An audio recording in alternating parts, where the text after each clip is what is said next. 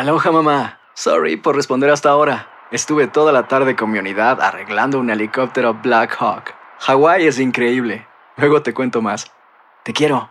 Be All You Can Be, visitando goarmy.com diagonal español. When something happens to your car, you might say,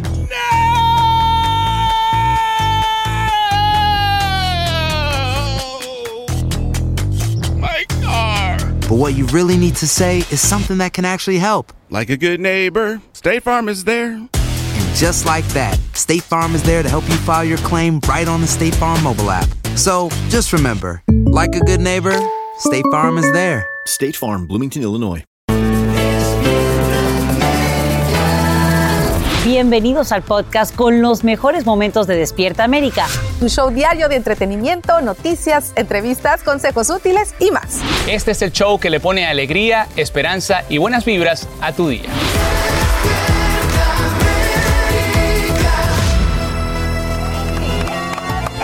Martes 3 de mayo. Muchas gracias por acompañarnos en esta su casa de Despierta América. Bienvenidos. Bienvenido. No, no, no, no, no, no, no. Amanecemos comentando sobre este vestidazo de Kim Kardashian en el Met Gala, ¿eh? Qué mujer, cómo sabe quedarse para la historia, sin duda alguna.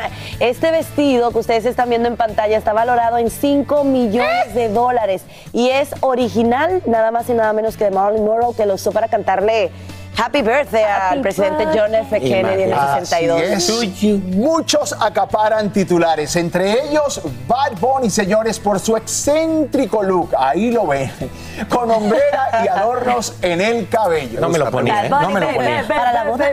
¡Vamos, A la boda sí vamos a Estamos llegar. bien. Oigan, estuvo candente este Met Gala, a mí me encantó y bueno, más adelante vamos a Nueva York para hablar de este evento que regresa después de la pandemia. Así es, Jessy, muchos, muchos hispanos por ahí. Y bueno, también todo el mundo está comentando esta mañana sobre este controversial borrador rel- relacionado con el derecho de la mujer a elegir interrumpir un embarazo, Sacha. Claro que sí, y quiero que nos vayamos directo con estas imágenes de lo que ocurre en horas de la noche. Ahí lo ves, una multitud se reúne tras divulgarse este borrador según el cual jueces conservadores habrían votado para revocar el fallo que garantiza protección federal al aborto. Aunque los magistrados podrían cambiar su postura, el documento ya genera reacciones. Nos vamos en vivo hasta las afueras del máximo tribunal en Washington, D.C., con Edwin Pitti y el impacto que tendría, por supuesto, esta aparente decisión histórica. Edwin, buenos días. ¿Qué tal, Sacha? Muy buenos días. Es una noticia que definitivamente muchos desde ya catalogan como algo gravísimo. Jamás en la historia de la Corte Suprema de Justicia se había filtrado un tipo de opinión que, si bien es cierto, no es la decisión final, sí va a sentar un precedente sobre lo quebrantado que puede quedar la relación entre los magistrados de justicia y también miembros de sus oficinas. Estamos viendo imágenes de lo que ocurría en horas de la noche aquí en los predios de la Corte Suprema donde me encuentro en este momento, donde una vez político dio a conocer esta noticia, cientos de personas llegaron ya sea a favor o en contra del aborto para dar a conocer su postura. La policía de inmediato trató de proteger el edificio, pero esto definitivamente, Sacha, que preocupa a muchas personas a pesar de que no sea la decisión final. Nosotros, por supuesto, aquí en Despierta América siempre le traemos las últimas reacciones y esto es lo que nos comenta Plan Parenthood. Vamos a escucharlo.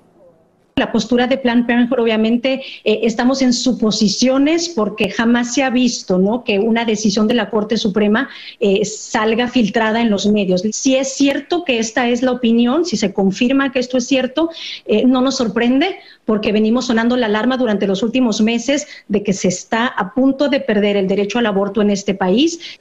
La opinión, Sacha, que se filtró es el magistrado Samuel Alito y él ha dicho que otros cinco magistrados han votado con él, entre ellos estamos hablando de Amy Coney Barrett, Brett Kavanaugh, Neil Gorsuch, también Clarence Thomas.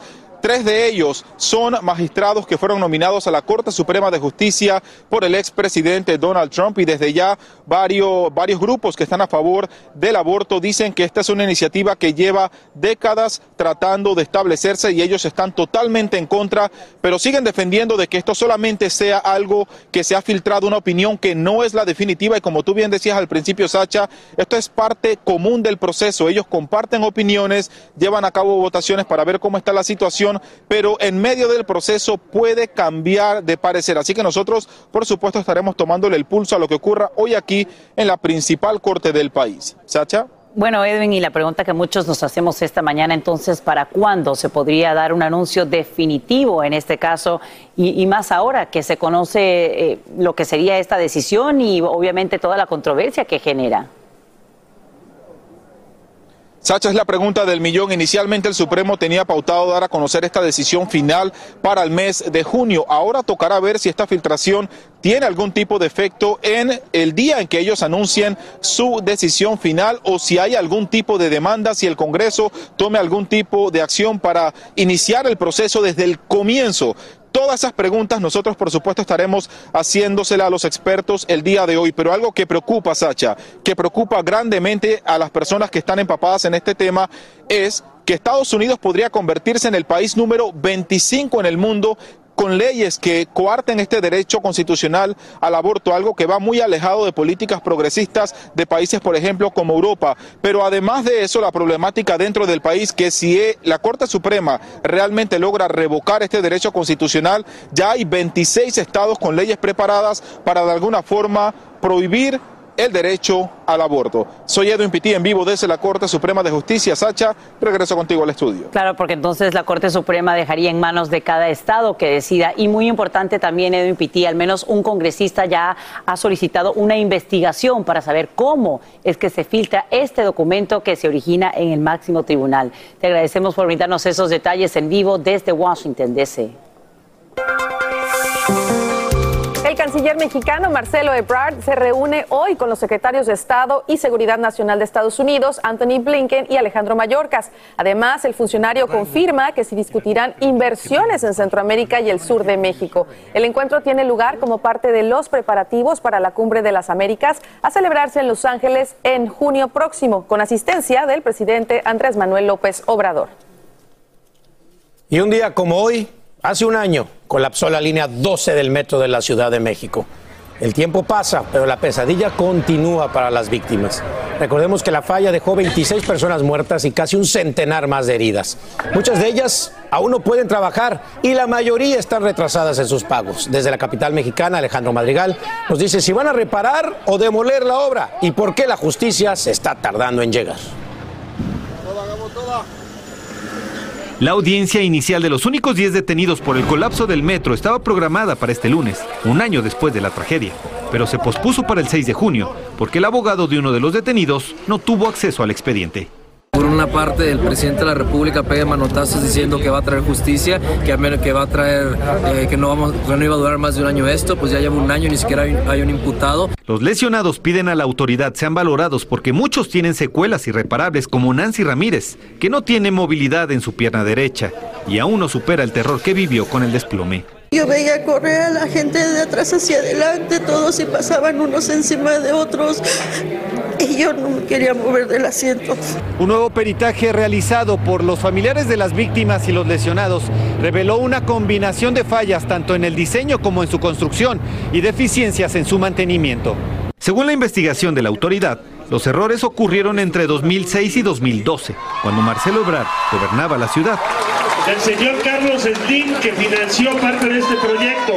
Claro que se pudo haber evitado porque había evidencia de que esto ya tenía una deflexión importante que sobrepasaba los límites permisibles para este tipo de estructuras. Los abogados de las víctimas exigen al gobierno que la obra sea demolida. Que la tiren. Esas cosas se va a volver a caer. ¿Qué quieren? ¿Más gente muerta? Las tres empresas constructoras del tramo colapsado fueron demandadas en tribunales de Nueva York para que se entregue una indemnización justa y lejos de acuerdos políticos. En Ciudad de México, Alejandro Madrigal, Univisión. A un año y no pasa nada. Gracias, Alejandro Madrigal, por este informe. Putin estaría a un paso de declararle oficialmente la guerra a Ucrania y el 9 de mayo sería un día clave. Así lo señala el Papa Francisco, quien dice que quiere viajar a Moscú para reunirse con el líder ruso y pedirle que detenga la invasión. El sumo pontífice explica que en esa fecha el Kremlin conmemora el día de la victoria ante los nazis en 1945, por lo que Putin aumentaría sus ataques.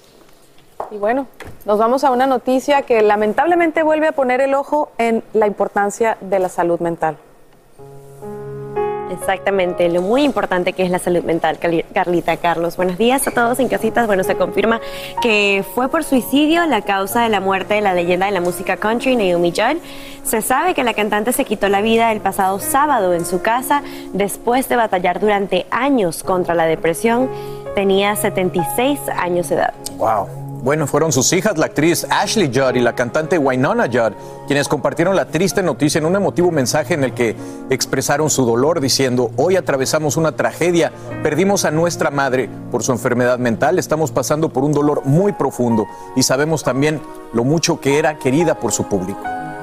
La familia pide privacidad en este momento tan difícil y por supuesto que deseamos que descanse en paz esta grande de la música country. Absolutamente, una familia llena de estrellas y que bueno, ahora está de luto por este problema tan grande que es la depresión y la salud mental que tiene que estar en la mente de todos. De verdad que le deseamos pues paz a toda esta familia y a todos sus fanáticos, pues pongan su música, pongan su música para recordar a esta grande. Hay que estar pendiente de nuestros seres queridos, preguntarles si están bien, si se sienten bien todos los días, a pesar de que tengan una sonrisa, uno nunca sabe por lo que está pasando una persona y siempre uno tiene que estar pendiente de lo que queremos. 100%. Bueno, pues con esto, ¿qué les parece si cambiamos de tema y nos vamos con Rom Mariel, que ya está lista para decirnos que nos depara la madre naturaleza en el clima? Adelante, Rom. Algo grande, ¿verdad?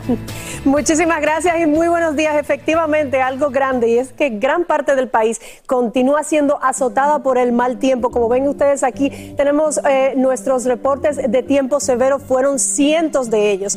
Y ahora vamos a ver estas imágenes de la formación de un tornado en partes de Oklahoma. Y es que millones de personas permanecen bajo vigilancia, sobre todo en gran parte de los Estados Unidos y otras eh, áreas cercanas como Kansas y Arkansas. El tiempo severo podría traer viento de hasta 80 millas por hora y granizo del tamaño de una pelota de béisbol. Esto ha sido una de las primaveras más activas que tenemos. Justamente quiero mostrarles el área de, que tenemos bajo riesgo de tiempo severo y se extiende desde el centro de las planicies y hasta el valle de Ohio. Y estamos hablando de tiempo severo que va desde mínimo hasta bajo. En estas circunstancias, bajo estas circunstancias, pues se, se pueden formar los tornados. Y fíjense qué extensa es la línea de tormentas que viene conectada con esta baja presión. Aquí tenemos una, una línea bien clara que marca el frente frío y delante de él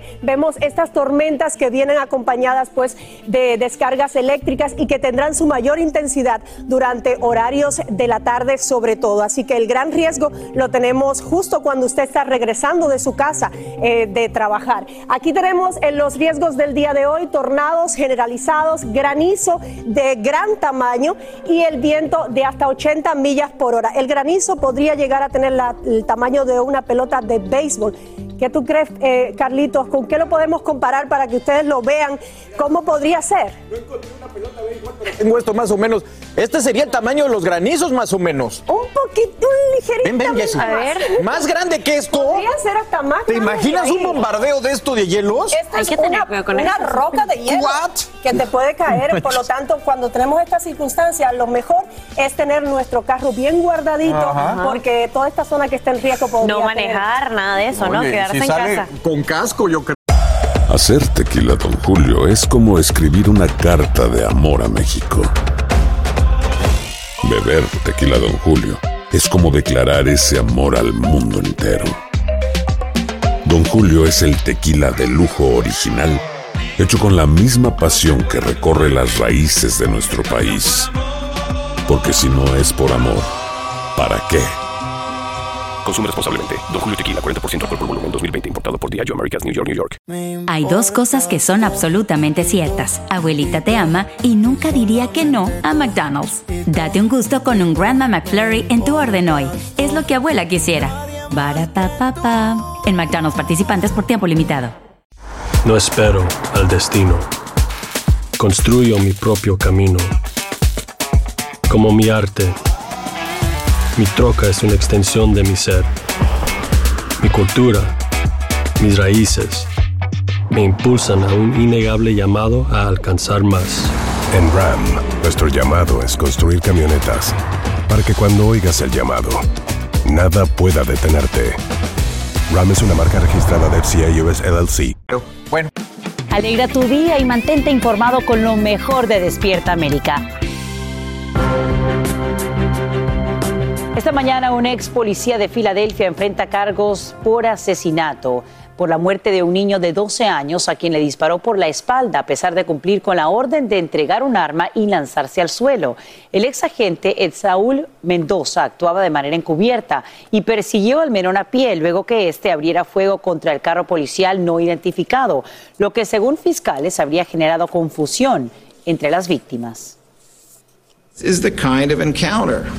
That could cause someone on the street to believe that the people who are pulling up are not police at all, to believe that the people who are pulling up in a climate that is obviously rife with gun violence are pulling up to do them harm.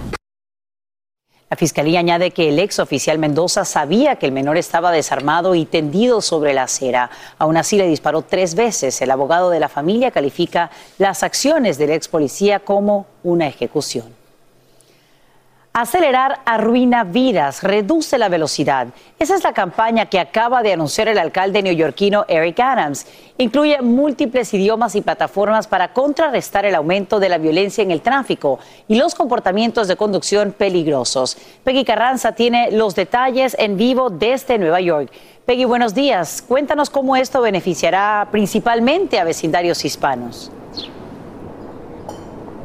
Hola, ¿qué tal? Buenos días, Sacha. Así es, nos encontramos precisamente en Washington Heights, que como sabes tiene una gran comunidad hispana y es que este vecindario es uno de los objetivos de la campaña debido al alto número de accidentes de tránsito. Como lo dices, la campaña consiste en vallas publicitarias, además de mensajes en video en diferentes idiomas, incluyendo el español, y busca concientizar precisamente a los conductores sobre el peligro del exceso de velocidad y todo esto debido a que ha habido 64 muertes relacionadas con accidente de tránsito en la ciudad lo que va de año, un número que ya supera al año del 2021 en el mismo periodo. Veamos lo que dijo precisamente el comisionado del Departamento de Transporte de la ciudad.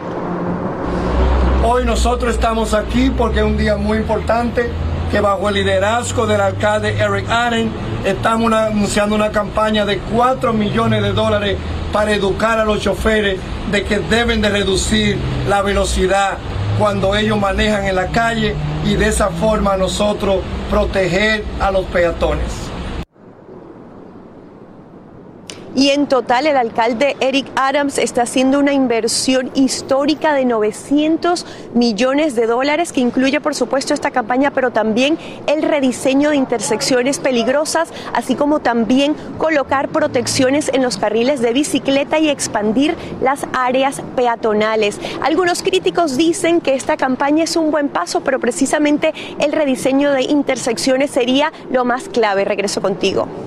Peggy Carranza, te agradecemos por brindarnos estos detalles en vivo desde la Gran Manzana. Punto de cumplirse 101 años de la masacre racial en Tulsa, Oklahoma, sobrevivientes y descendientes de víctimas impulsan una demanda que busca compensación así como justicia. Una jueza federal permite que el caso siga su curso a fin de aclarar lo ocurrido entre el 31 de mayo y 1 de junio de 1921, así como la creación de un fondo para familiares. La matanza cobró la vida de unos 300 afroamericanos y destruyó el próspero vecindario donde tenían sus negocios. Quieren asesinarme, así lo denuncia el candidato a la presidencia de Colombia, Gustavo Petro, por lo que decide cancelar sus recorridos de campaña a través del eje cafetero, programados entre hoy y mañana. Su equipo de seguridad habría recibido información de fuentes de la zona sobre el aparente plan de un grupo paramilitar para atentar en contra de su vida. La fecha de los comicios está programada para el 29 de este mes.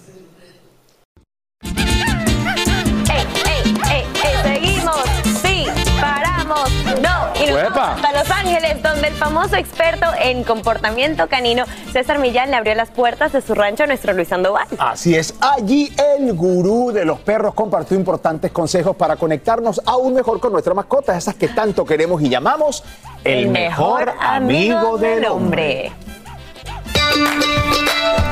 César Millán es sin duda un gran orgullo latino que tiene la misión de enseñarnos a comunicarnos mejor con los animales y nuevamente está compartiéndonos su sabiduría a través de los nuevos episodios de su show Better Human, Better Dog que está en National Geographic a través de Disney Plus. Yo siempre estoy creando formas de, de educar a la humanidad, por eso el show se llama Better Human, Better Dog, mejor, mejor humano, mejor perro, ¿no?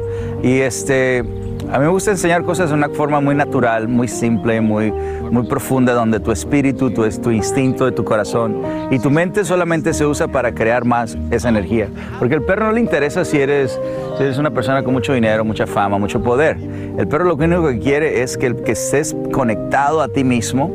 Además, le ha dado la vuelta al mundo haciendo shows en vivo donde demuestra lo que predica en el escenario y logra sorprender a las audiencias. son perros de ese lugar que los que hacemos como un American Idol antes de, de, de, de empezar el show, horas antes, un, un, casting, un casting antes de eso. Entonces, este tiene miedo, este tiene ansiedad, este tiene agresividad, este está, está excitado. Vamos a ponerlos en la plataforma y, y, y le demostramos a la gente que no es el perro. Ajá. ¿Sí me entiendes? Entonces se llama la transformación. Así que para ver esas transformaciones en vivo y a todo color, llevé nuevamente a mis perros con César Millán, que en esta ocasión me demostró algo nuevo. ¿Cuál es la fórmula para que un perro acepte un miembro de la familia nuevo, sea perro, sea bebé, sea gato, sea la abuela, sea lo que hay fórmula para todo eso, ¿sí me entiendes? Mucha gente se va a enfocar es queremos que sean amigos. Bueno, ese es el, eso es lo que va a pasar si lo haces bien. Exacto. Ahora, lo primero, el ambiente. ¿Cómo está el ambiente? Bueno, se siente a gusto, la energía está rica. Luego, ¿cómo nos sentimos nosotros? Yo estoy calmado, en confianza. Bueno, si alguna persona está nerviosa, esa persona no puede estar ahí. ¿Ok? Entonces, ¿cómo están los perros? Pues mira, los perros están curiosos, tranquilos. Lo que no esperaba era la vergüenza que pasé cuando Maclovio salió corriendo en cuanto le abrieron la puerta. No esperábamos la puerta. Ahí te das cuenta que el perro no tiene boundaries. Se fue Maclovio.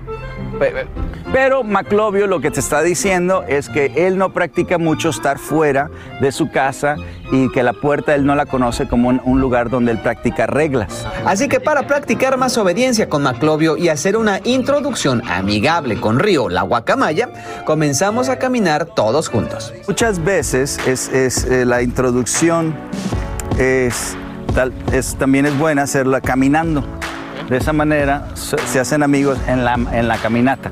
Ahí, una vez más, César me explicó cuál es la mejor manera de enseñar a los perros a caminar junto a nosotros.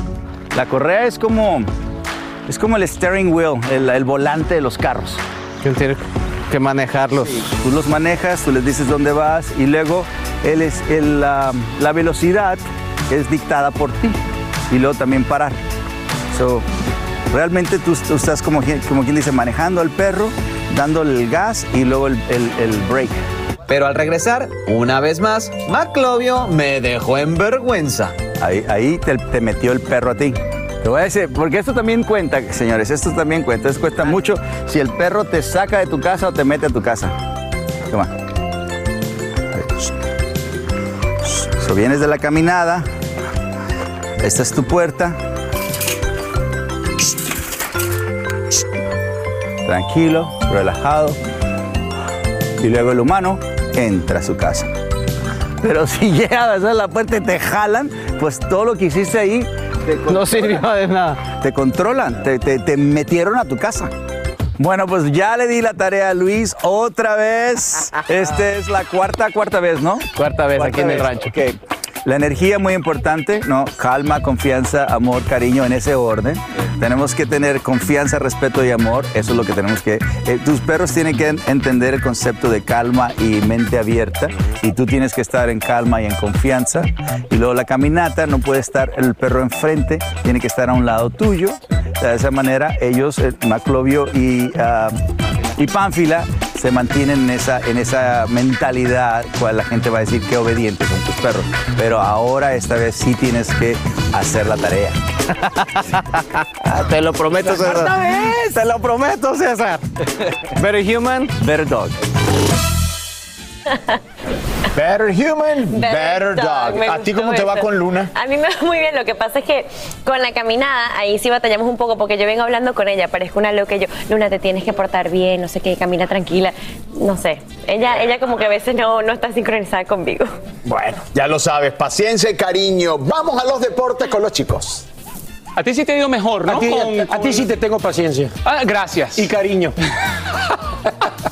Vámonos, mi conchis, lo que me hagas, que me adoras. A ver, minuto deportivo, arrancamos el NBA con el primer juego de las semifinales de la conferencia oeste, DeAndre Ayton eh, y Devin Booker. Ese, Ese mismo, ese mismo. Suns sobre los Mavericks 121-114. DeAndre anotó 25 puntos, Booker 23. El segundo encuentro de eh, Phoenix se disputa mañana, pero Qué van 1-0. buena se está poniendo la NBA. En la conferencia del Este, los Philadelphia 76ers sintieron nuevamente la baja de Joel Embiid. Igual hubiésemos ganado con él allí, pero bueno, perdieron el primer juego de la semifinal ante el Miami Heat, 106-92. Tyler Hero fue el líder anotador del Heat con 25 puntos. Bam Adebayo aportó 24 y 12 rebotes. Pero ¿qué me dices de mis. Yankees de Nueva York? Vámonos, a ver, díganme algo, díganme algo. Ahí están los Yankees, ganan su décimo Atrás, juego atrás, al hilo. enorme. Al hilo, papá, al derrotar a sus rivales de división, los azulejos de Toronto, 3 a por ¿Conoces a ese bateador? Gleyber Torres, claro, venezolano, te lo presento. No, ni un importante sencillo, ahí está, pero estamos ganando, síguele. Bueno, muy bien, vamos al fútbol. Se dieron a conocer las fechas y horarios de los partidos de repechaje en México. Cruz Azul va contra el Necaxa, será el sábado 7 de mayo en el Estadio Azteca. Este mismo día Monterrey recibirá al Atlético de San Luis y el domingo 8 de mayo Puebla jugará ante Mazatlán y Chivas recibirá a Pumas. Son los de reclasificación, los que ganen esos juegos pasarán ya después en lo que será la liguilla contra mis águilas y demás. Hoy arrancan las semifinales de vuelta de la UEFA Champions. No sé por qué estás ardido, pero no te preocupes. Partidazo.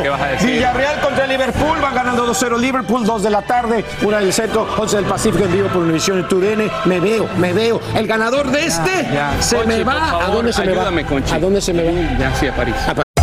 Hacer tequila, Don Julio, es como escribir una carta de amor a México. Beber tequila, Don Julio, es como declarar ese amor al mundo entero. Don Julio es el tequila de lujo original, hecho con la misma pasión que recorre las raíces de nuestro país.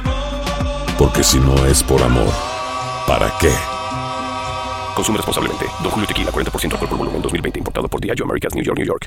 Hay dos cosas que son absolutamente ciertas. Abuelita te ama y nunca diría que no a McDonald's. Date un gusto con un Grandma McFlurry en tu orden hoy. Es lo que abuela quisiera. Barapapapa. En McDonald's participantes por tiempo limitado.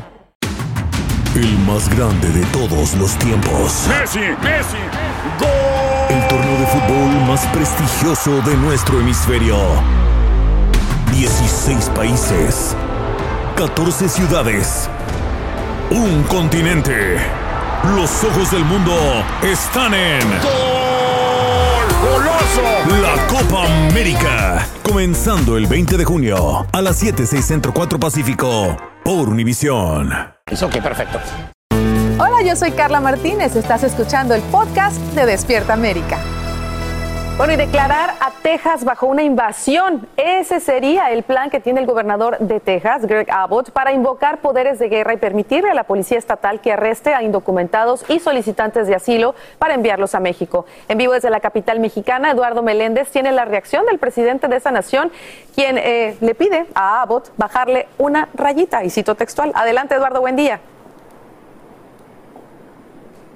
Carlita, Alan, Sasha, a todos muy pero muy buenos días. En efecto, de inmediato el presidente respondió pues a esta idea o a esta posibilidad, más bien eh, tenemos que señalarlo, es un supuesto eh, que aparentemente quiere el gobernador de Texas de declarar el estado de invasión. Esto porque, bueno, por la cantidad eh, que hay de migrantes que diariamente cruzan hacia Estados Unidos, por supuesto, la mayoría de ellos mexicanos. Se tiene estimado nada más que el mes de marzo cruzaron cerca de 87 mil, es decir, la mayoría de ellos se tiene contemplado que cruzaron por el estado de Texas, así que esto está generando pues el problema. Pero ¿qué fue lo que dijo el presidente? Pues como bien lo señalas, eh, Carlita, dijo bájele una rayita, es decir, una frase que utilizamos mucho en México que asemeja a un relajémonos, vámonos tranquilos, vamos pensando las cosas. Escuchemos al presidente de México.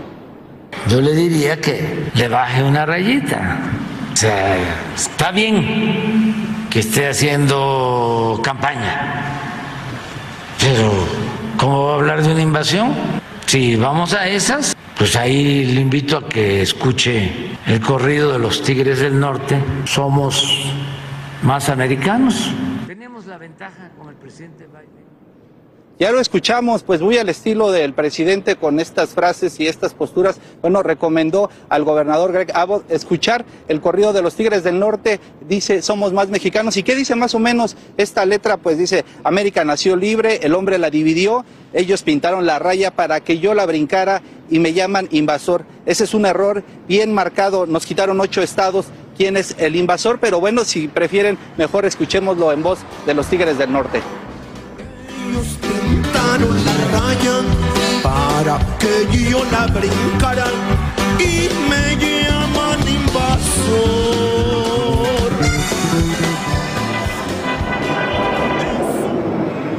Importantísimo destacar que eh,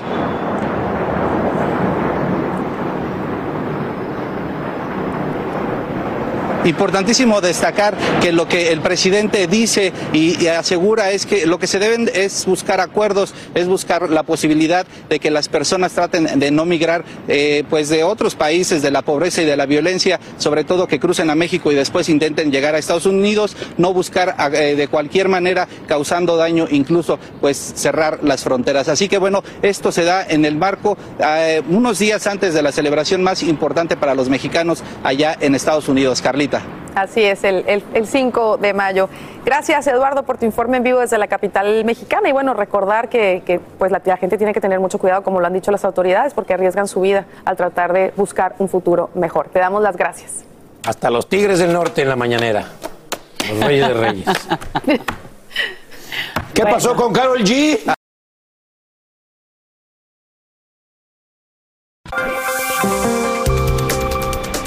El derecho al aborto estaría en juego. La Corte Suprema parece dispuesta a revocar la protección federal según un borrador que se filtra con la opinión de jueces conservadores. La decisión no es definitiva, pero ya hay reacciones a favor y en contra. Para entender ambas posiciones, conversamos esta mañana desde Washington, D.C. con Johanny Adames, estratega política y directora de comunicaciones de Latino Victory, y Omar Aguilar, educador y miembro de la comunidad católica Provida.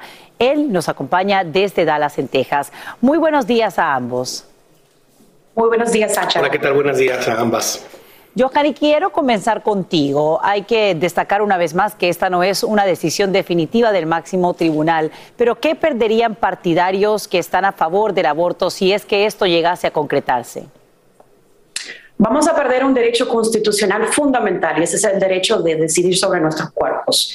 Está en juego un derecho al cuidado de salud en nuestro país y esto va a desencadenar una ola de leyes, como hemos visto en la, última década, de leyes estatales donde prohíben y restringen ese derecho al aborto, donde las personas tienen que moverse de un estado a otro para acceder a un cuidado de salud, una atención de salud que le pertenece es algo que es muy popular. El más del 80% de los americanos creen que el aborto debe ser legal y especialmente entre la comunidad latina. Una encuesta de Univision reveló que más del 55% de los latinos creen que las personas tienen derecho a acceder al aborto aquí en los Estados Unidos. Entonces, esto lo que vamos a ver es claro. un, un, sinnúmero de leyes en, a niveles estatales que ponen en peligro la vida de las personas que quieren acceder a ese derecho. Omar, eh, tu postura es pro vida y te pregunto a ti, ¿qué ganarían entonces detractores de una interrupción del embarazo si es que esta decisión que se filtra y que todavía no es definitiva llega a concretarse en los próximos meses?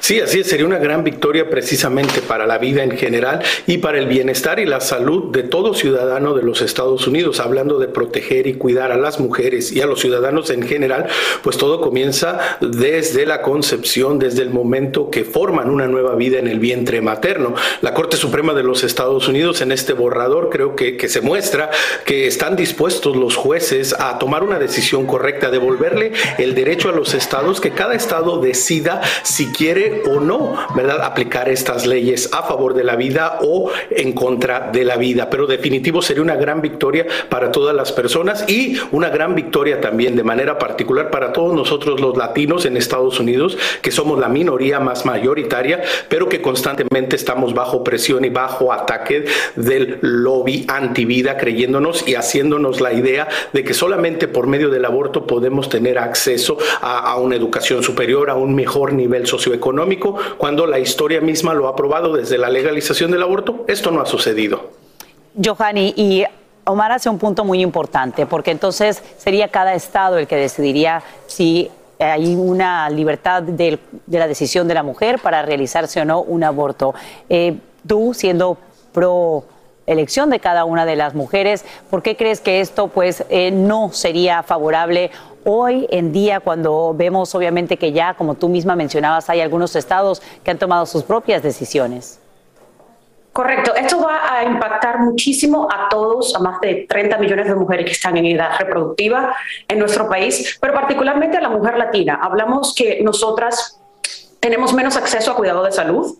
Ahora es el derecho a elegir, es el derecho al aborto que está en juego. Lo próximo va a ser, la, la nueva ola va a ser el acceso a anticonceptivos. Y hablamos de que eh, eh, Omar habla sobre la pobreza y sobre la falta de educación. Estamos hablando que las mismas personas que están prohibiendo el aborto son las mismas personas que no permiten el, el, la expansión de cuidado de salud, la expansión a, a, cuida, a, atención médica, la atención a, acceder a la universidad. Son esos mismos políticos que impulsan estas leyes antiaborto, que impulsan esas leyes que no permiten que nuestra comunidad avance. Entonces, estamos hablando de una doble moral por parte de los republicanos. Y lo que yo entiendo y lo que yo sé es que esto es parte de, de, de las uh, consecuencias de las elecciones. Eh, esta decisión fue tomada por cuatro hombres puesto allí por administraciones republicanas y por personas que no entienden la necesidad de una persona de acceder a un aborto. La vida de mujeres va a estar en riesgo y no solamente por el hecho de acceder al aborto, sino también por, la vida de personas que, ta, que, están en riesgo por un embarazo no van a poder acceder a un aborto y la, cuando el embarazo viene con peligro. Hay muchos factores en juego. Omar y Omar, se, se, nos acaba el tiempo, pero quiero darte la última palabra para que, por supuesto, puedas replicar a estos eh, datos que brinda ahora Johanny sobre la decisión que podría afectar a tantas mujeres. Número uno, creo que es importante reconocer que la defensa de la vida debe de trascender partidos políticos e ideologías de pensamiento. Acá estamos hablando de sentido común. Si estamos hablando de los derechos humanos, si estamos hablando de los derechos de la mujer, entonces tenemos que reconocer desde que el momento desde la concepción estamos hablando de una persona. Cada estado tiene el derecho y debería tener la facultad de decidir qué hacer. Ahora, cuando se habla acerca de los jueces de la Corte Suprema de los Estados Unidos que potencialmente estarían votando para revertir esta decisión. Recordemos que fueron nueve hombres los que pasaron la ley de Robbie Wade en 1973. Entonces, estamos hablando de una situación que concierne a todas las personas en los Estados Unidos y que tiene repercusiones más allá del momento. Estamos hablando de las futuras generaciones. Ya hemos perdido a más de 60 millones de niños. ¿Cuántos más necesitaremos perder? Omar eh, y también Johanny Adames, estratega política y directora de comunicaciones de Latino Victory, así como a ti, Omar Aguilar, educador, miembro de la comunidad católica Provida y autor de libros latinos católicos en Estados Unidos. Les agradecemos a ambos por acompañarnos esta mañana en vivo aquí en Despierta América eh, para debatir, por supuesto, este tema que hoy es noticia. Gracias. Gracias. Que tenga buen día. Igualmente. Y vamos a continuar. Hacer tequila, don Julio, es como escribir una carta de amor a México. Beber tequila, don Julio, es como declarar ese amor al mundo entero. Don Julio es el tequila de lujo original, hecho con la misma pasión que recorre las raíces de nuestro país. Porque si no es por amor, ¿para qué? Consume responsablemente. Don Julio Tequila, 40% alcohol por volumen, 2020. Importado por Diageo Americas, New York, New York. Hay dos cosas que son absolutamente ciertas. Abuelita te ama y nunca diría que no a McDonald's. Date un gusto con un Grandma McFlurry en tu orden hoy. Es lo que abuela quisiera. Barapapapa. En McDonald's participantes por tiempo limitado. El más grande de todos los tiempos. Messi, Messi, gol. El torneo de fútbol más prestigioso de nuestro hemisferio. 16 países, 14 ciudades, un continente. Los ojos del mundo están en. La Copa América. Comenzando el 20 de junio a las 7, 6 Centro 4 Pacífico por Univisión. Con más aquí en Despierta América. Adelante. Este es el show que le pone alegría, esperanza y buenas vibras a tu día. Mantente informado con lo mejor de Despierta América. A continuación, escucharás información práctica para mejorar tu vida, variados reportajes de farándula y actualidad.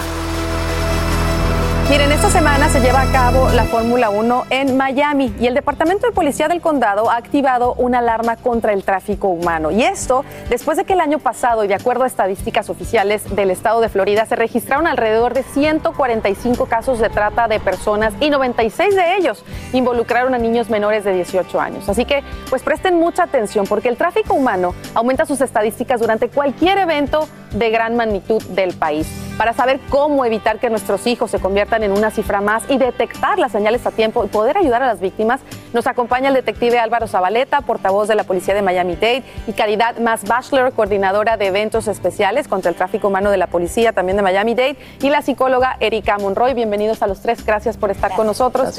Eh, un tema que uno quisiera no tratarlo, pero es importante que los padres sepan porque esto sigue sucediendo. Álvaro, ¿qué es el tráfico humano? Es un tema, como dijiste, es un tema que nadie quiere tocar ese tema porque, Dios mío, pero está pasando desafortunadamente en todas partes de nuestro país. Todo el mundo piensa que es internacional. No, el trato humano es una persona de menor edad, hombre o niña, que lo obligan a tener sexo por dinero y obviamente por cosas que, que- no debe ser. Y tenemos que advertirle a los padres que esto está sucediendo en todos lados y nadie obviamente eh, está fuera de eso. Así es, y precisamente, Caridad, tú como especialista de tráfico humano, eh, ¿cuál es el target, por decirlo así? ¿Qué es lo que busca el criminal? Lo que buscan es lo que todos tenemos, no- lo que nos falta. Sería el amor, un hogar para vivir, las cosas necesarias para su día normal. Están buscando una forma para poder controlar a la persona que a lo mejor va a ser víctima y ven en la comunidad que es la persona que le falta algo, yo soy lo que se lo voy a ofrecer, pero no saben que terminan haciendo víctima de tráfico humano. ¿Y son jovencitas, niñas, entre qué edades? Sí, tenemos eh, muchos casos de- con niños menores de edad. Eh, vemos hasta los 12 años que hay víctimas de tráfico humano y es por eso importante es que los padres tomen el tiempo escuchar lo que le estamos ah, hablando hoy día, a ver cómo pueden parar esto o, evitar que ocurra en sus familias. Y escuchen lo, lo- lo complicado y lo- lo increíble de esto. No es que nada más se roban a la niña y la ponen. No, usan estrategias para obligarlas de alguna manera a trabajar. ¿Cuáles son estas estrategias? Lo que vemos muy común es que le dicen, quiero ser tu novio o tu novia, o quiero conocerte eh, más, quiero tener una relación íntima contigo. Y entonces la persona se enamora, cree que esta persona está aquí para ofrecerle algo que no tienen, y terminan después diciéndole, bueno, ya te di la vida de, de- de amor, te di una casa para vivir, te di comida, ahora tienes que pagarme lo que te he dado. Y entonces cuando terminan teniendo eh, forzadas a hacer actos de sexo, hombres o mujer, este, y se convierte en víctima de tráfico humano. Incluso tengo entendido que hasta drogas les ofrecen para volverlas de alguna manera adictas y ellas mismas vengan a, a Sí, es una buscar. forma de control. Eh, mucha gente cree que la persona está encerrada en un cuarto y que no pueden salir, pero vemos muchos casos que eh, entran, salen, están son miembros de la comunidad y las personas no entienden por qué regresan. Es una forma de control que tiene el, trafi- el traficante contra la víctima. Ahora, Erika, eh, ¿cuáles son en este caso las, lo que nos indica que nuestro hijo o alguien cercano puede ser víctima de Hay tráfico humano? varios factores, entre ellos su comportamiento, que se aísla, que lo ves con ansiedad, no puede dormir, eh, falta de apetito, también tiene lesiones, moretones, lo ves que tiene, a lo mejor tiene tendencia al suicidio también, miedo. Eh, son varios factores emocionales que tenemos que estar siempre observando y bueno, siempre la comunicación es indispensable. Ahora, ¿qué secuelas emocionales deja eh, en la víctima y cómo podemos ayudar? Mira, es muy importante entender que es tratable, que no tiene que ser un secreto, sino que tienen que pedir ayuda profesional. Algunas de las secuelas van a ser la hipervigilancia, ves que están como con paranoia, también tienen toda la parte de, de- están eh, con muchas emociones muy, muy al, piel viva eh, problemas de miedo, ansiedad, depresión nuevamente, eh, toda la parte reviven la situación y a veces van a ver que tienen momentos de estabilidad y otra vez vuelve a haber problema. Entonces es un vaivén. Es importante que se haga ese trabajo a, a nivel de terapia grupal, que haya un acompañamiento, buscar justo ayuda profesional. Es muy, muy importante que puedan entender que esto es algo que se debe de trabajar poco a poco y también trabajar con todo el sistema familiar. El secreto es, no debe de existir. Y eso es importante, por eso hacemos estos segmentos, porque muchas veces nuestra comunidad vive con miedo a hablar, a decir la verdad, a decir lo que está pasando. ¿Qué debe hacer un padre o una madre cuando se da cuenta que su hijo o su hija es víctima de, de- de tra- de- de- de trata? pedir la ayuda profesional que, existe. Lo bueno es que nuestra comunidad tiene muchos recursos y fondos en, aquí en Miami propio y en diferentes partes de los países también tenemos eh, fondos que vienen del, del gobierno específicamente para víctimas de tráfico humano y no importa eh, su estatus legal, que mucha gente también le da mucho miedo reportar ser víctima de tráfico humano por esa razón. Las leyes que tenemos aquí en los Estados Unidos la- lo protegen. Se le dan acceso a servicios eh, psicológicos, médicos, acceso a conectarlos con la policía si están listos para hacer ese reporte. Hay diferentes recu- recursos que pueden obtener si nos reportan. Y ya hablando en cuestión obviamente legal, Álvaro, eh, ¿dónde lo reportamos? ¿Qué tipo de pruebas necesitas? Porque a veces la gente tiene miedo de decir, oye, estoy siendo abusada y, y a veces le dicen, no te creo, ¿no? ¿Qué necesitan para que les crean, para que sigan el caso? La víctima, una persona que conozca que sea una víctima, no, no le importa si te creen o no te creen. Lo primero que tiene que hacer es buscar esa ayuda. Estamos aquí para ayudarte, para rescatarte. Nadie merece vivir de esta manera. Y si una persona o conoces de una persona que está involucrada en esto, llama a la línea nacional al 1-888-3737. 888. Estamos aquí para protegerte. Y eso es importantísimo, hablar, buscar ayuda y como siempre, llamar a las autoridades. Les quiero agradecer a los tres por acompañarnos como siempre y ayudarnos en estos temas y esperemos que a ustedes en su casa pues les hayan también servido. Así que vamos a poner un alto a esta, esta cifra que es lamentable. Gracias. Gracias. Quiero contarles que agentes fronterizos de México y Canadá están en alerta por la frenética búsqueda de un asesino. También le siguen la pista a la funcionaria de prisiones que, la- que lo tenía en custodia y ahora también ella enfrenta una orden de arresto. Es Increíble es esto. Y Angélica González tiene los nuevos detalles de esta fuga que de verdad parece sacada de una película. Esta es Vicky White, una funcionaria de prisiones que hoy está en todos los titulares y al mismo tiempo en el ojo del huracán. Cuando nos llevaba al juzgado venía a vernos, era muy agradable, una buena mujer, dulce y amable que hacía su trabajo, relata esta ex prisionera. Nadie se explica por qué la veterana, que tenía como misión conducir a Casey White, acusado de asesinato, desde el centro de detención de Fort Lauderdale hasta un tribunal, nunca llegó con él al juzgado. La policía investiga y al mismo tiempo escucha a los reclusos para hallar pistas. We, we don't put any. No confiamos ciegamente en lo que dicen, pero tampoco lo ignoramos. Simplemente seguimos ciertos datos, informa el jefe de la policía. Era un traslado de rutina y se convirtió en una fuga de película, después de que ambos salieron del centro de detención y pararon tan solo ocho minutos después. Aparentemente cambiaron de auto y luego desaparecieron. ¿Por qué Vicky White lo hizo? Eso es lo que todos sus compañeros quieren saber. If you line 10 of those our Si alineas a 10 oficiales correccionales contra la pared y dices que uno de ellos va a hacer esto, ella sería sin duda la número 10, dice este compañero, asombrado porque la hipótesis que cobra fuerza es que el presunto asesino y la funcionaria tenían una relación amorosa. Un dato tal vez pueda dar luces sobre los planes de la oficial. Vicky White tenía meses hablando de su retiro. Ese día del traslado era el último como funcionaria de prisiones. Recientemente vendió su casa y le dijo a sus compañeras que se iría a vivir cerca de la playa. Hoy todos están devastados. Bueno, y no es para menos, Vicky White pasó de ser una oficial amable y ejemplar a una de las criminales más buscadas por el Departamento de Policía donde trabajaba. La principal preocupación es que está con un hombre desesperado por huir de una condena por asesinato, armado y sin nada que perder. El cuerpo de policía dispuso todos los recursos para resolver este caso lo antes posible. Ofrecen 10 mil dólares por el hombre y 5 mil por ella. Muchachos, ¿saben cómo se llama ese síndrome de las personas que son atraídas por un criminal? Se llama Sacha ibristofilia. Es Hola. muy posible que ella esté sufriendo de este síndrome y lamentablemente acabó con su carrera. Sí, con su carrera y bueno, con su vida dirían algunos también. Y hay que destacar que en el caso de Casey White, el hombre, por supuesto, no pasaría desapercibido porque mide 6 pies 9 pulgadas. Así que si alguien lo ve, ¿no? Por alguna zona quizá de playa, pues pueda que sea él. Te agradecemos, Elia Angélica González, por brindarnos estos nuevos detalles en vivo. Miren esto, la sequía revela macabros secretos en Nevada. Autoridades de Las Vegas recuperan un barril con restos humanos en el lago Mead, donde los niveles de agua alcanzan un mínimo histórico. Y fíjense, según la policía, la persona habría sido asesinada en la década del 80 del siglo pasado. El estanque se alimenta del río Colorado y ha bajado 44 pies en el último año. No descartan que aparezcan otros cuerpos a medida que se reduce el caudal. Imagínate más de un siglo. Y a esta hora California confirma un aumento de casi el 30% de casos de COVID-19 en la última semana, luego de tres meses de disminución. El incremento coincidiría con una relajación en los mandatos de máscaras y las reglas de verificación de vacunas, así como la propagación de nuevas subvariantes de la cepa Omicron. Y además, un festival de música muy popular, como te contamos aquí en Despierta América. Romy de Frías tiene los detalles. Romy, muy buenos días. Adelante hasta Los Ángeles. Así es, Sasha, muy buenos días. Te saludo con mucho gusto desde Los Ángeles. Y bueno, después de varios meses de estar gozando de una vida normal aquí en el estado de California, ya no se usa la mascarilla, ya no se está pidiendo prueba de vacunación, tal como lo decías.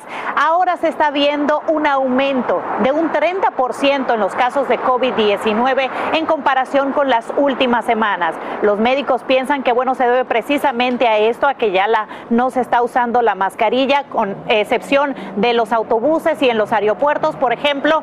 Pero bueno, y también están pidiendo las vacunas que son muy importantes en este momento, ya que muchas personas, solamente el 30% de los estadounidenses han recibido la vacuna de refuerzo. Y esto es una de las causas por las que se piensa está en aumento el COVID-19. Pero te quiero hablar de un caso específico aquí en el estado de California. Y es que, bueno, en las pasadas semanas se realizó el Festival de Coachella en el condado de Riverside. Y después de este festival se ha visto un aumento de un 76% en los casos de COVID-19. Mayormente todos los casos que se han visto son de la subvariante de Omicron, la BA2. Y bueno, las autoridades no pidieron prueba de vacunación, tampoco pidieron mascarillas, a pesar de que el evento fue al aire libre. Se ha visto este gran aumento de casos, lo cual indica que podríamos estar a pasos de estar a una nueva ola de COVID-19. En todo el país se ha visto un aumento de un 10%. Sasha, regreso contigo. Eh, te agradecemos, Romy de Frías, por brindarnos esos detalles en vivo desde Los Ángeles. Y te cuento que esta mañana directivos de Amazon no ocultan su satisfacción tras evitar una segunda victoria sindical en Nueva York. Empleados de un almacén rechazan de manera abrumadora una propuesta de organizadores luego de celebrar una primera votación exitosa el mes pasado. El gigante del comercio electrónico dice que los trabajadores hicieron oír sus voces, pero líderes del sindicato planean presentar objeciones a la elección. En noticia de última hora, el presidente Biden reacciona al borrador de la Corte Suprema sobre una presunta revocación del derecho al voto. El mandatario expresa dudas sobre la veracidad del documento, pero aclara tres puntos. Primero, que su administración respalda la protección federal a dicho procedimiento. Segundo, que prepara opciones para responder a leyes restrictivas en varios estados. Y tercero, que si los jueces anulan el fallo, funcionarios electos asumirán la responsabilidad de defender el derecho de las mujeres a elegir, como lo cita el mandatario. Tu permiso de trabajo se venció o está próximo a vencerse. Pues mañana entra en vigor una nueva política del Servicio de Inmigración que te permitiría seguir trabajando con ese documento durante un año y medio. Esto para aliviar la acumulación sin precedente de hasta 1.500.000 solicitudes. El cambio protegería a unos 420.000 migrantes quienes conservarían la capacidad de trabajar. Casi 87 mil se beneficiarían de inmediato porque sus autorizaciones de empleo ya caducaron o lo harán en los próximos 30 días. Y en las próximas horas, votantes de Ohio se dirigen a las urnas en lo que sería un adelanto sobre la posición de ambos partidos de cara a las elecciones de medio término. Están en juego escaños del Senado y la Cámara Baja, así como la gobernación del Estado, para los que tanto demócratas como republicanos invirtieron billones de dólares durante la campaña. Además, las primarias revelarían el impacto que las restricciones por la pandemia dejan en los electores. Y aumenta el misterio y las incongruencias en torno a la muerte de Devani Escobar, la joven que fue hallada muerta en un motel en Nuevo León, México. Su padre entrega ya el informe de una segunda autopsia, resaltando que su hija no llevaba zapatos tras caer en una cisterna, lo cual, según él, demostraría que no se precipitó por accidente. Desde México, Karina Garza tiene los nuevos detalles de lo que él dice son diferencias puntuales. Los empleados y huéspedes del motel donde fue localizada sin vida Devani Escobar están siendo investigados por la policía. La averiguación se centra en más de 600 horas de grabación de las cámaras del restaurante en el que se le vio al exterior la última vez. Estos videos son clave y se analizan cuadro por cuadro todos los detalles captados durante los 13 días que estuvo desaparecida. Se han revisado, revisado las bitácoras de ingreso, primeramente de aquellas que se toman nota, determinar por telefonías quiénes se podrían encontrar en ese lugar en ese momento y también hemos eh, solicitado actos de investigación tendentes a las terminales de, bancarias que pudieran tener algún registro de haber estado durante esos 13 días. La autopsia de muerte es contusión profunda de cráneo y no se han revelado los detalles toxicológicos. Para la familia de Devani Escobar, las investigaciones podrían tener un giro inesperado, ya que aseguran encontraron una serie de inconsistencias entre la autopsia oficial con la que solicitaron por su propia cuenta. Su padre asegura que hay más de tres diferencias, entre ellas una serie de golpes en el cuerpo de su hija, el hallazgo del bolso que traía y el calzado que vestía. Determinar que no fue un accidente, determinar que no cayó ahí sola, desde los tenis, por darles una, y a lo mejor con esa ya ustedes pueden hacer su análisis, que no estaban este, puestos en, la, o ceñidos en, las, en, las, en los pies de mi hija. Esa es una puntual diferencia que pues por ahí podría echar abajo la, la versión de, de la persona que hizo la necropsia. En la fiesta había 70 personas. Ya se ha interrogado en un par de ocasiones al joven con quien sostuvo el altercado y su amiga Ivonne que le jaló el cabello cuando Devani salió corriendo. La policía incautó cinco autos que estuvieron en el inmueble y revisa si alguien se acercó a la cisterna durante la búsqueda. Ninguna línea de investigación ha sido descartada y tampoco hay evidencia de la presencia de la joven en otro sitio. En Monterrey, México, Karina Garza Ochoa, Univisión. Atención padres, ya son 10 los estados que reportan casos de hepatitis grave en niños y lo más desconcertante es que científicos desconocen la causa del brote. Solo en Minnesota, dos niños han requerido trasplantes de hígado y en Wisconsin, como te informamos, reportan una muerte relacionada con la enfermedad. Así que si tu hijo tiene fiebre, cansancio, falta de apetito, orina oscura o ves un tono amarillento en sus ojos y piel, llévalo de inmediato a un centro médico o a la clínica de su pediatra. Llegó el momento para que los doctores respondan todas tus dudas. A continuación, escucha a los doctores con toda la información que necesitas para que tú y tu familia tengan una vida saludable. Gracias por seguir con nosotros aquí en Despierta América. Buenos días, doctor Juan. Hola, ¿Cómo Carla, ¿cómo estás? Buenos días. Pues felices de tenerte como siempre. Bueno, doctor, continúan subiendo los casos de coronavirus en Nueva York y este lunes la ciudad pues entró en un nivel de riesgo más alto. Mientras tanto, en Los Ángeles, después de meses de números en declive, los casos nuevos subieron a un 33, un 30% la pasada semana y las hospitalizaciones, bueno, también están aumentando. Expertos de salud pública sospechan que pronto vendría esa nueva ola que nadie quiere. Personalidades como Bill Gates advierten que lo peor todavía podría estar por venir. La pregunta es, ¿habrá una nueva ola más fuerte de la pandemia? Tenemos que ir preparándonos desde ahora, doctor Juan. Dinos. Eh, yo creo que Carla, eh, leí el artículo que se publicó acerca de Bill Gates. Sí, hay una posibilidad de que las mutaciones que puedan venir en el futuro es como, eh, digamos, una bomba de tiempo en donde todas las circunstancias pues se dan para que sea la peor variante ¿Puede suceder? Sí, eso puede suceder. En este momento no estamos en, en realmente en, en esa situación. Yo creo que en este momento los casos sí están aumentando un poco. Eh, hay una variante allá afuera que es la variante de Omicron y unas va- subvariantes de Omicron que son bien contagiosas.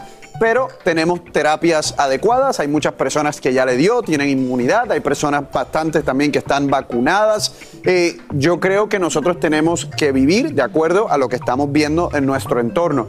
Yo estoy preocupado en este momento. No, preocupado no estoy todavía.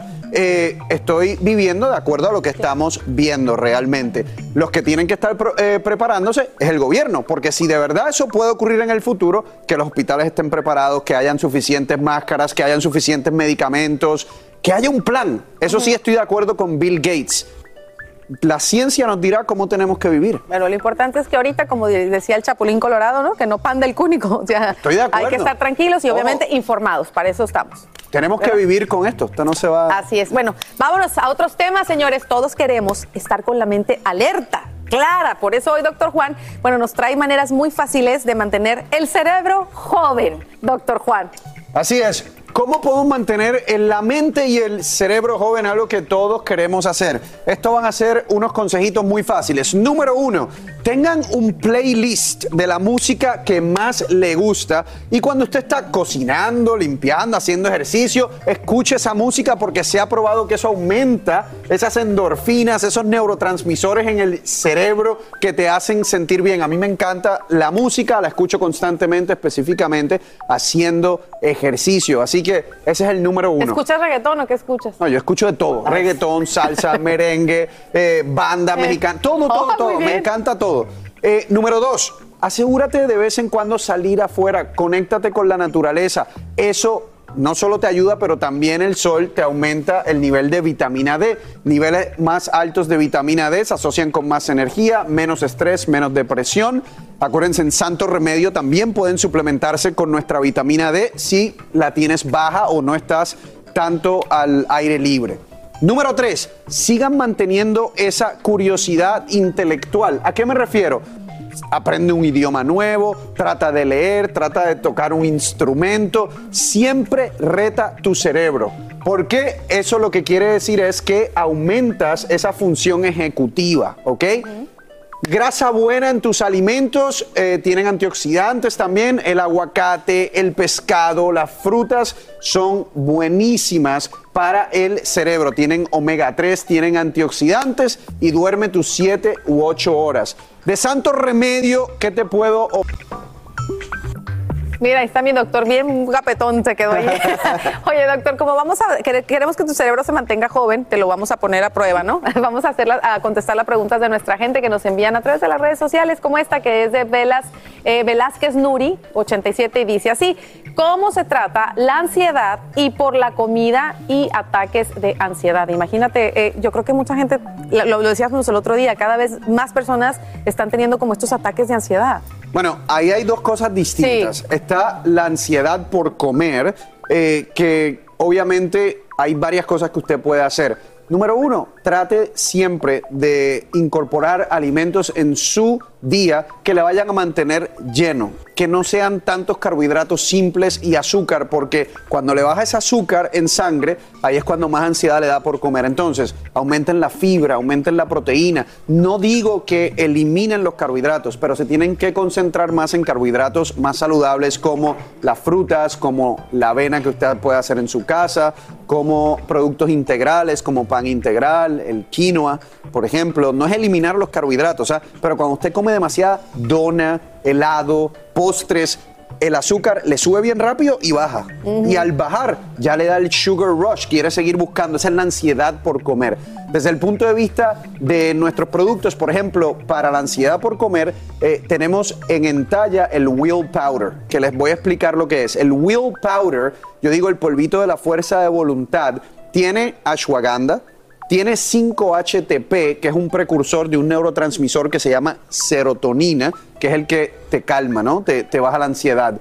Tiene pasiflora, tiene magnesio. Eso usted lo mezcla con agua, se lo toma y le baja esa ansiedad por eh, comer o esa ansiedad que tiene por, por picar, especialmente a las 8 de la noche, 9 de la noche. Así que el Will Powder, que lo puede conseguir en mientalla.com. Ahora, Los ataques de pánico es completamente distinto. Los ataques de pánico ya afecta significativamente la calidad de vida de la persona, porque un ataque de pánico es dolor de pecho, falta de respiración, temblor, esa sensación de que te vas a morir y muchas personas acaban en una sala de emergencia.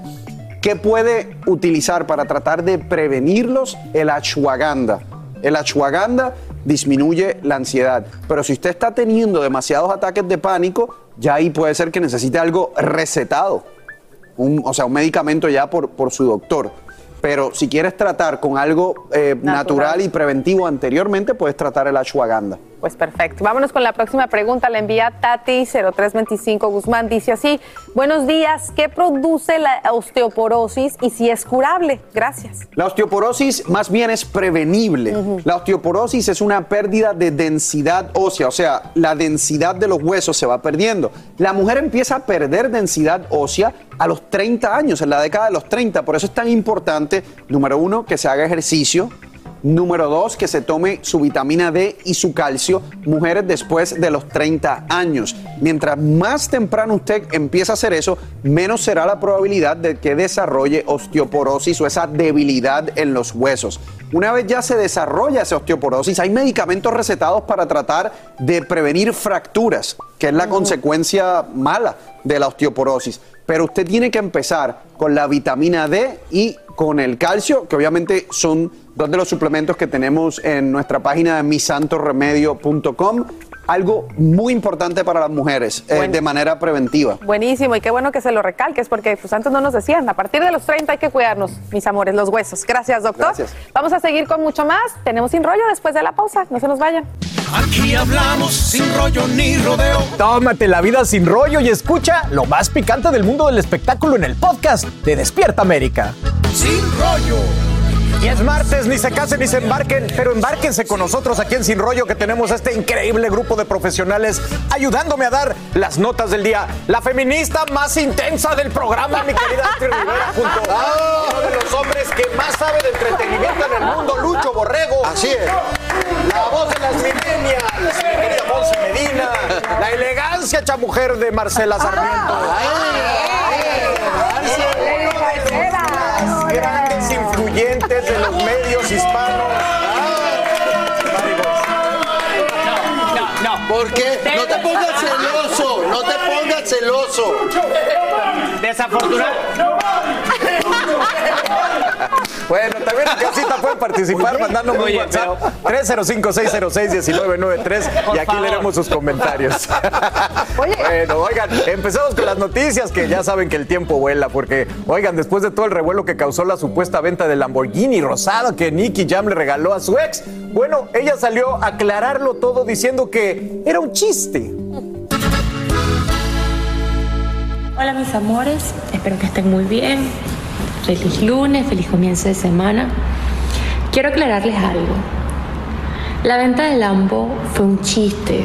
Eso no existe, eso fue una... Eso se llama humor venezolano. Lo que se regala no se quita, ni tampoco se vende. Y mucho menos si fue con amor. Así que es en la tontería que no estoy vendiendo ningún Lambo. Bueno, ahí tienen las declaraciones de Génesis Aleska, que había publicado esta foto que estamos viendo ahí, donde aparentemente estaba vendiendo el Lamborghini que Nicky Jam le regaló. Nicky Jam aclaró que ellos ya terminaron. Y bueno, lo que todos están preguntando es si lo quería vender o es la manera de decir que ya terminó con Nicky Jam. Lo que sí, noticia de última hora, Nicky Jam aclaró que todavía lo está pagando el Lamborghini a cuotas y se lo regaló, bueno, apenas en diciembre del año pasado. Marce, estabas viendo la nota muy interesada. No, muy interesada. No es que eso no se hace. Cuando uno ofrece un negocio, lo ofrece de verdad. Y ese cuento de que humor venezolano, ¿cuál humor venezolano? ¿A cuál se refería? Tengo muchos amigos venezolanos que no juegan No. con eso. Y la verdad es que era Sí, era una manera de contarle al no- mundo que está de llamar la soltera. atención. que- exacto, de, de- de que está O soltera. decir, de que oye, está no lista terminemos. A lo mejor lo que quería era mandarle un mensaje a Nicky Jam y decir, oye, ¿por qué no volvemos? Está hablando del producto, del Lucho, amor. Yo creo que sí, a lo mejor sí. Qué romántico. Ahora, sí, puede ser. Muy romántico. Lucho, ¿Qué? no creo que Pero- esté diciendo pero- que vuelve conmigo cuando Nicky Jam dijo de primero estoy solterito y listo. Y ella está Después de que un patadas hombre, de ahogado. pero mira, después de que un hombre dice eso públicamente, empaca No. y arranca. Ahí no hay nada Mira, que hacer. Arranca en tu Eso fue- Lamborghini, Al final del día fue una respuesta directa a Nicky Jam. ¿Por qué? Porque el vehículo se lo, se lo regala a él. Hace unos meses yo también había escuchado a Nicky Jam cuando le preguntaron sobre este vehículo que le había regalado a ella. Y él dice, ese vehículo yo le sigo pagando y sigo dando cuotas. ¿Por qué? Porque a mí me han dicho que los vehículos nunca se saltan. Entonces, aunque ella lo hubiese querido vender, si él sigue pagándolo y está a nombre, no sé si está a nombre de ella o de él, él- ella no iba a poder venderlo. Correcto. Claro. Ahora, lo que me parece de pésimo gusto, eh, sincera- sinceramente les digo, es esta fama que tienen no solamente los cantantes de música urbana, sino también estos artistas amateurs que están haciendo un show off de todo lo que regalan a sus parejas. Y, bueno, está bien, en privado se puede hacer regalos caros, ¿por qué no? Pero hace unos días estamos hablando del Porsche que le regaló Alex Rodríguez a Está Jennifer bien, López, está bien. eh, las carteras Es que no son Marta calcetines lo que están regalando. Exacto, agarran protagonismo. Eso no luce yo, bien. ¿qué opinas de todo esto? Que compren lo que quieran, que hagan lo que les dé la gana, que no nos intenten tratar como estúpidos a la prensa, porque no somos estúpidos. Bueno. Entonces, cuando querés jugar este jueguito de puse, pero no puse, pero no quise decir, a nosotros nos Ay, queda. cógelo, en es ese un momento, chiste. luego me dicen lo que quieran. A nosotros nos queda la cara cuadrada por los votos, como diciendo, ¿le jugamos el jueguito o le decimos, princesa, tus enredos y tus cosas con él son tu problema, pero lo que acabas de hacer ayer y hoy no tiene mucho sentido. Así que yo no le puedo encontrar sentido, tú lo entenderás, pero cuidado, porque cuando juegas con la prensa, como ahora digo esto y digo otro, luego te van a empezar a atacar, no yo, otra prensa, y no te va a gustar, pero tú eres la que primero has querido darnos la vuelta a la tortilla y vernos la cara un poquito de estúpidos. ¿Qué fue lo que Eso fue precisamente lo que pasó. Yo creo que ella pone esto para hacer, eh, dar a entender de que se la está gozando, de que esta, este rompimiento, esta ruptura no le ha afectado para nada, que está incluso agarrándosela con un poquito de humor. Ahora, ¿cuál es el problema? Que, como dice Yomari, ella recibe este montón de críticas, está haciendo el ridículo, o sea, está vendiendo el Lamborghini o no lo está vendiendo. Y ella se ve obligada a dar estas declaraciones, retractándose de cierta manera y explicando que era una broma venezolana, que incluso vi a muchos venezolanos Muri- comentando diciendo, yo soy venezolano y no entendí en ningún momento el chiste. Pero señores, De acuerdo, acuerdo. ustedes no se han puesto a pensar por un instante que esto ha sido el propósito también que ha, que ha querido tener ella, porque al final del día la conocimos como la novia de Nicky Jam. Terminó con Nicky Jam, entonces la única manera que tiene ella de agarrarse para que sigan hablando de ella. Hoy en día este panel está hablando de ella. Entonces yo creo que también está cumpliendo el objetivo. Sí nos está tratando de pronto de, de bobos útiles, pero al final del día le estamos cumpliendo porque seguimos hablando de esta muchacha. Total. Astrid, ¿qué opinas de esto? Ay, Dios.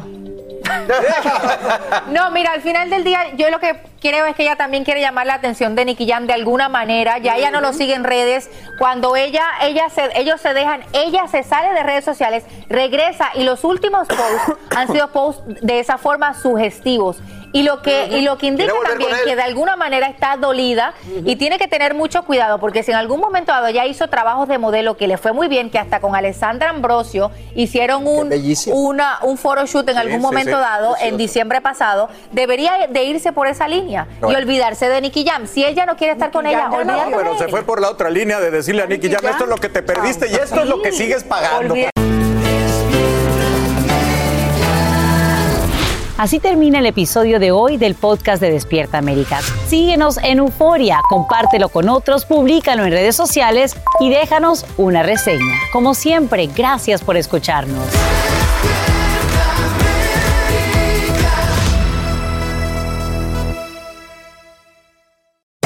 Hacer tequila, Don Julio, es como escribir una carta de amor a México. Beber tequila, Don Julio, es como declarar ese amor al mundo entero. Don Julio es el tequila de lujo original, hecho con la misma pasión que recorre las raíces de nuestro país.